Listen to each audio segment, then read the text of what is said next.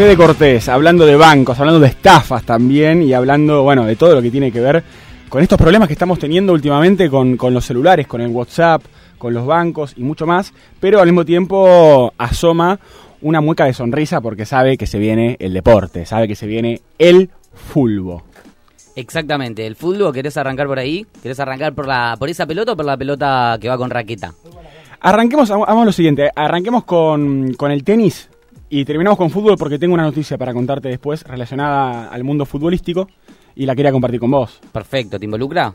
Sí, me involucra, soy el Ah, protagonista principal de Ah, esta tremendo, historia de tremendo. fútbol, sí. ¿Cambiaste el jugaste al básquet hoy? ¿Esta semana? Esta semana jugué al básquet, sí.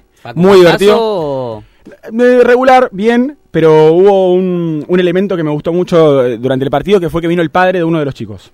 ¿Y qué pasó? Y la rompía toda porque era un viejo mañoso. Ah, ¿sí? Sí, Ah, sí, no sí. fue a ver. No, no, no, vino Fue a jugar. pintarles la cara.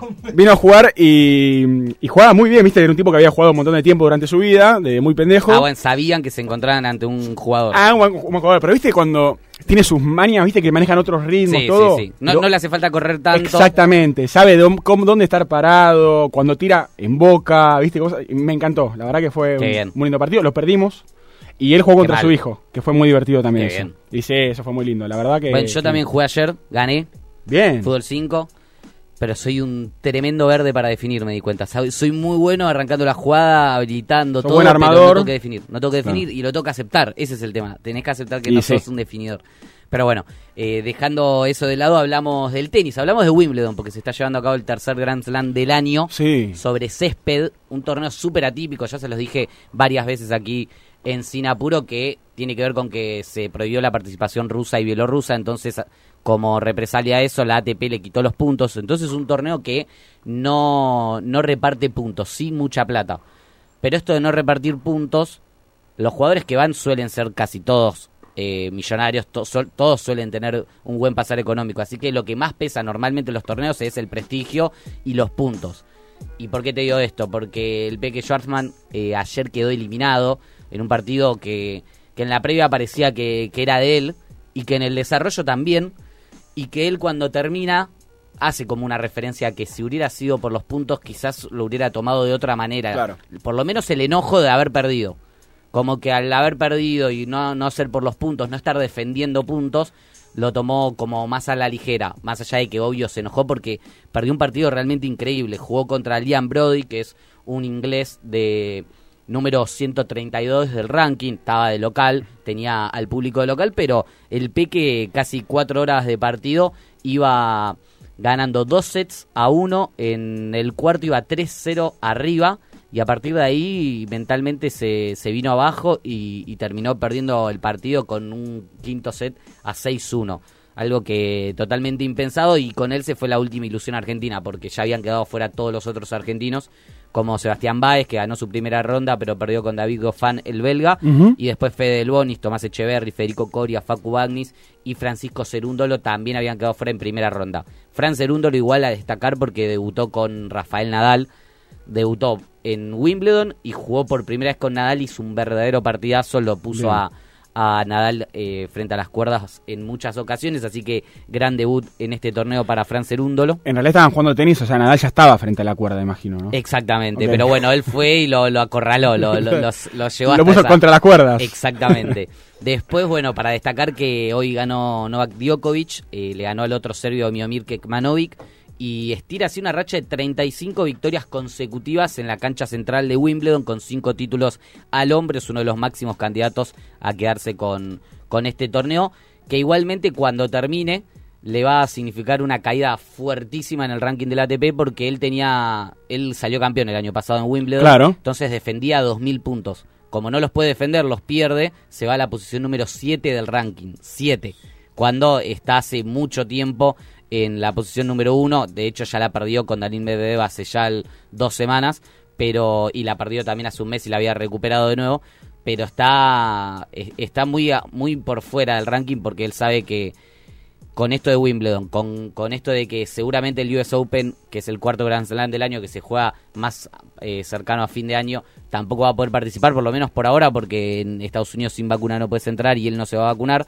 Entonces como que está medio alejado de, de la intención de ser el, el número uno, por lo menos en el corto plazo. Va a jugar el domingo octavos de final con Tim Van Richthofen, que Sí. es un joven de... ¿De dónde te parece que es? ¿Cómo se llama? Tim Van Richthofen. Ya con Tim... ¿Holandés? Sí. Mirá. ¿Vos lo sabías, Chris? Ah, está bien, está bien, está bien, jugaste bien. bien. Eh, de los Países Se, Bajos va a se jugar... banquea muerta acá y ganamos. Claro, Pasamos- no, no, yo pensé que lo sabía, lo eh, estaba los- matando los ya. ocho escalones, pasamos un escalón. sí, muy bien, estoy para jugar a los ocho escalones. y siguen en carrera Carlos Alcaraz, el joven de España que la rompe toda. Yannick Sinner también, Estefano Tsitsipas, Nadal eh, también siguen en Sinner, carrera. ¿se llama de apellido Sinner? Sinner, el italiano que ¿Con doble N? fuera- Sí, ¿Y- y exactamente. con D al final? serie. No, con claro, R. es, es pecador. Con R. Claro. Me llamó la atención. Y le ganó John Isner, eh, lo dejó en el camino. Y Isner que también hay como un anagrama ahí, ¿no? Con Sinner también. Sí. Sí, son bastante parecidos para mí los... Acá nos detenemos en las cosas importantes del A ver. tenis, ¿viste? Sí, sí, sí, sí. Invertís la, la S y la I Claro. y tenés Sinner y si no tenés Sinner. Exactamente. Yo sabía que había algo parecido cuando los vi jugar hoy a la mañana. Dije, hay algo muy parecido en el... Y es verdad, es demasiado. ¿De dónde es él? Eh, Isner estadounidense, Sinner eh, italiano, si no me equivoco. Yannick Sinner. Y después tenemos en la rama femenina a la máxima candidata que es Iga Swiatek, la polaca número uno del ranking del ATP, que viene con 37 victorias consecutivas en lo que va del año. O sea, gana todo lo que juega y es la número uno, es joven y tiene para, para mucho más. Ya Serena Williams, que era la, la gran vuelta después de un año, quedó eliminada en primera ronda. Serena Después- Williams, de las dos hermanas, es la más, es la más picante. exitosa, digamos. Y la más picante. Tiene 23 torneos de Grand Slam. Está uno de igualar a la que más tiene. Así que sí. Es Y la sigue en carrera, condado. Sigue Sigue en- carrera, sí. Ya no, no está en su, En su prime en su time. esplendor, claro, sino más, más llegando a, a colgar la raqueta, pero, pero sigue siendo una, una bestia. Tenemos que tener en cuenta igual que vuelve después de un año de inactividad, jugó un torneo en dobles y jugó este, así que tiene que recuperarse. Y después para cerrar tenis, Mateo Berretini, el italiano, y Marin Cilic, el croata, eh, se tuvieron que bajar del torneo por eh, COVID-19. ¿Y por qué te traigo esto? Porque habló una tenista francesa, Sí. Alice Cornet, que salió a, a contar un poquitito, primero que está totalmente en contra de, de que se hayan tenido que bajar estos dos jugadores por COVID-19, porque siente que ya es como, bueno, eh, hay claro. que convivir con esta enfermedad, es más si son jugadores que están asintomáticos, o se juega al aire libre, como que todas coincidencias que, que podemos llegar a tener, pero además dijo como sacó a la luz algo que pasó en Roland Garros. Ella dice que en Roland Garros, el torneo segundo Grand Slam del año, que se jugó antes que este, en cuanto a torneos de Grand Slam, cronológicamente, dice que había muchos jugadores que tenían COVID-19 y que no lo dijeron y que se sabía y que no lo dijeron para no tener que bajarse y que no, para que no haya quilombo. Pero y en estos Como casos. que está enojada que se haya Bien. tenido que bajar estos dos Sí, sí, con esta hipocresía, había- digamos. Claro. Pero- Lo, lo cínico de, de los organizadores, que además no hay tantos controles, como que ya está más, más tranquilo el tema, que no entiende el por qué dejar afuera a dos jugadores. Estos dos jugadores de tenis dieron los dos positivos y ellos dijeron a la organización, básicamente a la, a la asociación de tenis, che, eh, Los bajaron, sí. soy positivo y lo bajaron. Sí. Pero no es que los hacen testeo desde la organización. Periodistas especializados dicen que no son tanto los, los controles como antes, pero que hay un control leve. Ok, pero en ese caso, por ejemplo, Roland Garros me decís que había gente con COVID y nadie se enteró. Parece que hubo una comunión entre los tenistas de no contarlo. Nos hacemos lo boludo, nadie Sí. se entera, y jugamos todos. Exactamente. Y bueno, sí. Porque hoy en día estamos ante un contexto totalmente diferente de la enfermedad con respecto a... Sí, a las muertes, a las internaciones, también a, la las vacunas. de- a- exactamente. O sea, todos los jugadores que están están vacunados, salvo Djokovic y Claro. contados casos con, con las manos. Así que, bueno, con eso para cerrar un poquito lo que respecta a, al tenis. Cambiamos de pelota. ¿Querés vos primero lo tuyo? Decirme. Hoy voy de la cancha. ¿A qué vas a, a jugar? No, no, Ah, voy, a jugar- voy a ir a ver a Boca, voy a ir a ver a Boca. Hasta, Sole hace montoncito. Voy a ver a Boca con un amigo hoy. A la bombonera ¡Boca! vamos. Para mí, que soy un, un turista del fútbol, es un espectáculo, obviamente. ¿Sabés contra quién juegan, no? Lo, lo voy a contar después. Bueno, eh, Buenos Aires Late. una crónica. Que viene. Sí, ¿sabes que estaría bueno, no? Sí. Hacer una crónica. La Tengo voy, para tu a, la voy a hacer porque dicen que late, ¿viste? La bombonera. Sí. Y, No tiembla. Exactamente, así que, bueno, estoy ¿Nunca fuiste? Fui una vez, fui una vez, fui una vez de más chico. Ah, es verdad, me habías dicho, ¿contra Y- Independiente? No, Independiente fue a ver a Independiente a Vélez, fue a ver a Independiente Vélez. Ok. Y la bombonera fui a verlo contra un equipo mm, peruano, creo que era por la Sudamericana, no me acuerdo del equipo ahora. Pero en este caso contra Banfield, hoy a la noche. Un partido previo además a la disputa de la semana que viene de Boca contra Vélez por la Libertadores. Exactamente, abre en una nueva fecha esta jornada. Eh, River Vélez. Abre una, Eh, nueva, abre, una nueva, abre una nueva jornada de la Liga Profesional de Fútbol esta jornada con el partido Central Córdoba Argentinos a las 7 de la tarde y después efectivamente el que vas a ir a ver vos, Boca Juniors contra Banfield, Boca de local en la bombonera, bien alejado de su próximo partido de Copa Libertadores que es contra Corinthians, Corinthians, eso me pareció raro. Dije, bueno, voy a ver eh, cuándo juega River, si Boca juega el viernes de jugar mañana River. River juega el domingo a las 9 y media de la noche, ¿qué pasó ahí? Y el, y el partido de River contra, mm, Y después el contra mier- Vélez el cuando es? miércoles. Claro, muy cerquita. O sea, rarísimo. Domingo, miércoles. Rarís- es muy corto, muy poco tiempo. Y además nueve y media, no 3 de la tarde. Claramente va a jugar con suplentes, imagino River después de, de- de haber perdido y justamente juega con Huracán en cancha de Huracán, si no me equivoco. Y bueno, ahí linkeamos lo otro. Esta semana hubo Copa Libertadores, hubo Copa Sudamericana y hubo una sorpresa. O sea, si bien River no es el River de, de hace algunas semanas, algunos meses o algunos campeonatos, Sí. es River, tiene autoridad y, y parecía que iba a ser otro tipo de partido. Y jugaron este miércoles en la cancha de, de Vélez, en el José Malfitani.